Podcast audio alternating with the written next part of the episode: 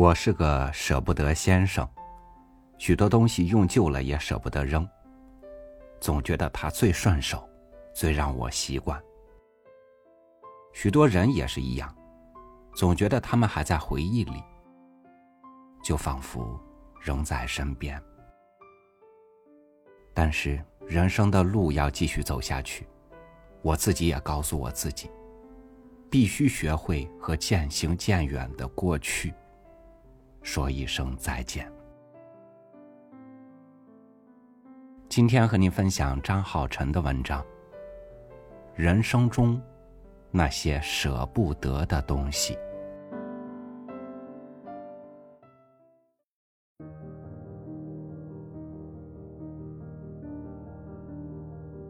人一生会拥有太多东西，但衣柜容量有限，抽屉容量有限，心的容量也有限，所以需要经常来腾空一些位置，让新的进来。但有些人，衣服穿旧了，东西用坏了，都舍不得丢，心里实诚的放着一个人，容不得虚掷。舍不得先生说：“东西和人一样，待在身边久了，自然就处出了感情。”四岁那年，舍不得先生把我从四川达州的小县城接到了成都。那是我第一次离开父母，也是第一次看见城市的样子。舍不得先生的公司。给他配了套房，门前有密密麻麻一排叫不出名字的花。那个时候，我在屋里的大理石地板上打滚趴在窗棂上看天，感觉云是可以摸到的，空气也都是香的。舍不得先生是个天生的艺术家，他写的一首没练过。却笔迹娟秀的毛笔字，他会用废弃的硬纸片订成一本簿子，写上字给我当生字卡，以至于我在上小学一年级的时候就已经认识了几百个生字。某天看见他书桌玻璃板下压了一张老虎图，我以为是他把客厅的日历给剪下来了，结果他告诉我是他画的。没学过画画，却懂得用水粉。更夸张的是，老虎身上细致的白色毛发都是一笔笔勾出来的。除此之外，我十岁之前的头发都是他给我理的，每本新书的书皮都是他给我包的，养仓鼠的小窝是他给我搭的，就连自行车、台灯、计算器坏了。也是他给我修好的。他拥有一切我无法企及的能力，活脱一个现实版的哆啦 A 梦。初二那年，父母在成都买了新房子，我自然要离开舍不得先生，跟他们一起住。但好在离他家也就半小时车程。还记得搬新家那天，舍不得先生给我打包行李，他从床底下拉出来一个铁箱子，想让爸爸带上。我打开一看，里面装满了小时候玩的玩具和不穿的旧衣。我呛他说：“没用的东西就丢掉吧。”他倒是执拗，抢回铁箱说：“那我先给你保存着，等你老了看到这些。”可全都是回忆。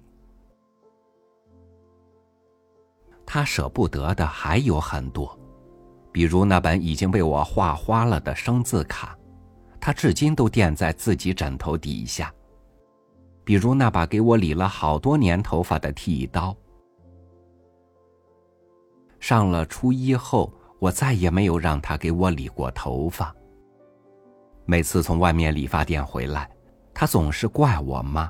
说头发理的不好看，为此我还跟他闹过别扭。爸妈买了车后，想带他去外地逛逛，他偏说费油，不如在自己的桃花源里自在。还有，他给我做的每一道大菜，自己都舍不得动一下筷子。以及这么多年，我犯了大大小小的错误，他也舍不得骂我。高三那年是我的黑暗奋斗期，每天睡五小时，疯狂背书。一模成绩下来后，危机感化成了彻头彻尾的压力。我坐在凳子上，看着肚子隆起的几层肉，心烦。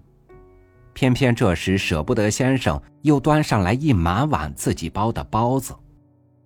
我脑袋一热，便拿他出了气，嚷嚷：“长这么胖，都是因为他给我吃太好了。明明不想吃，还偏给我做。没人喜欢胖子，老天才不会给一个胖子任何机会。”这一闹，把舍不得先生直接吓回了自己家。一个星期都没出现，我心里对自己也怨怼，但就克制不住。那几天，眼泪哗哗的掉，感觉差不多把后半生的都流完了。后来因为朋友的外公去世，葬礼上我看着宾客围着水晶棺里的老人转着圈默哀。一下子心慌了，跑回舍不得先生的家，狠狠道了个歉。高考结束，成绩还算理想。还记得刚上高三的时候，家里人就讨论过报志愿的问题，几乎一致建议我就留在成都。唯独舍不得先生高调支持我去北京。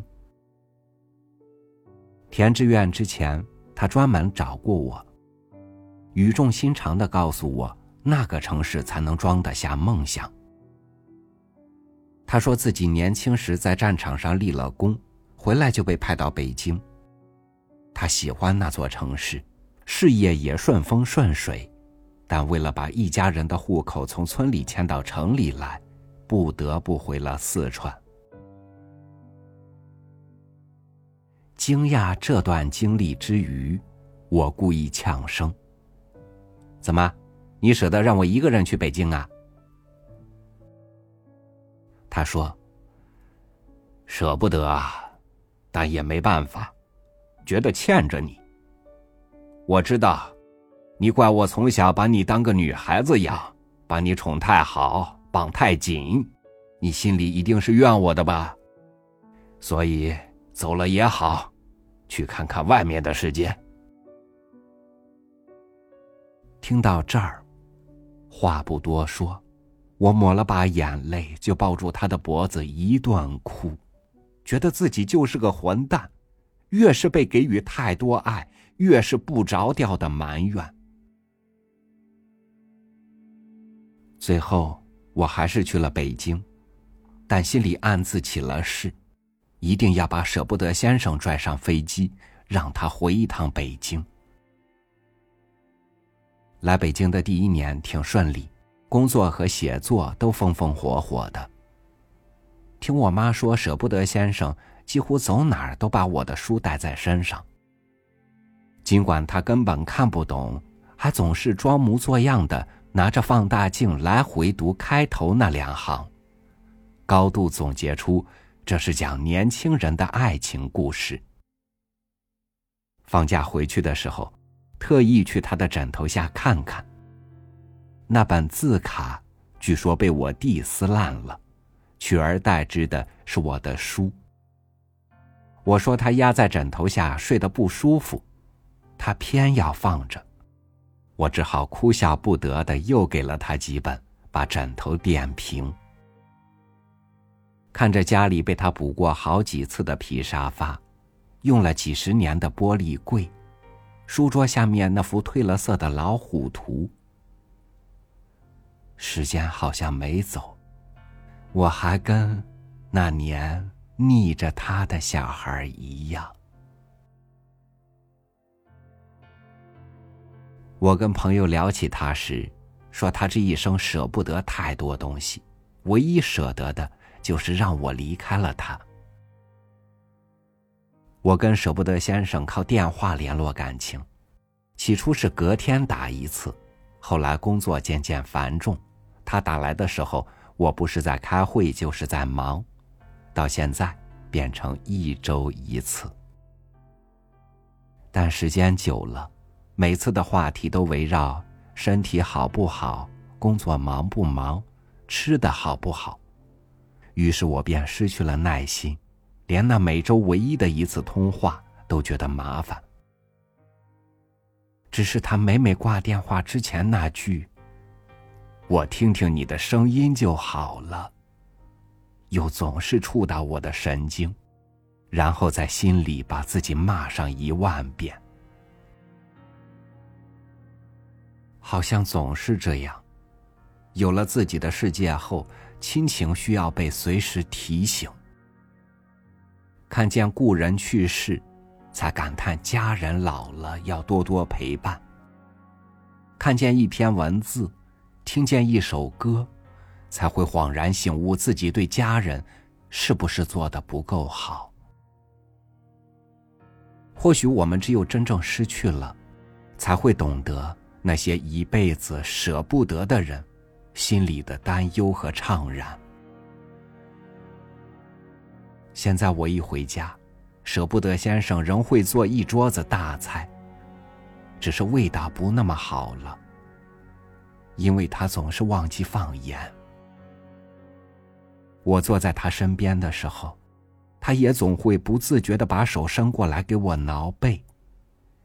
只是没多一会儿，他就低着头睡着了。我看着他的头发又白又硬，像一根根鱼线。电话里，他呜咽着重复上一次的话题。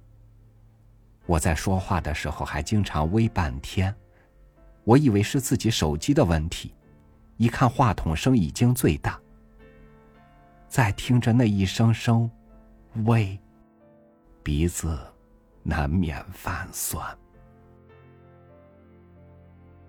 时常想起年少时，舍不得先生碰见熟人，常去跟他们握手，我总会没礼貌的扳下他的手，不怀好意的盯着那些人。舍不得先生哭笑不得，因为那个时候我心里觉得，他只能是我一个人的爷爷。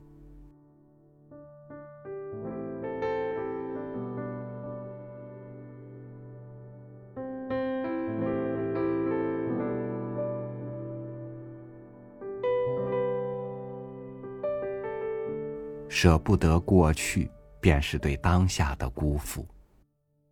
人的追求是要有自己的方向的，始终被一些东西牵着，便终究是一只风筝，成不了自由的鸟儿。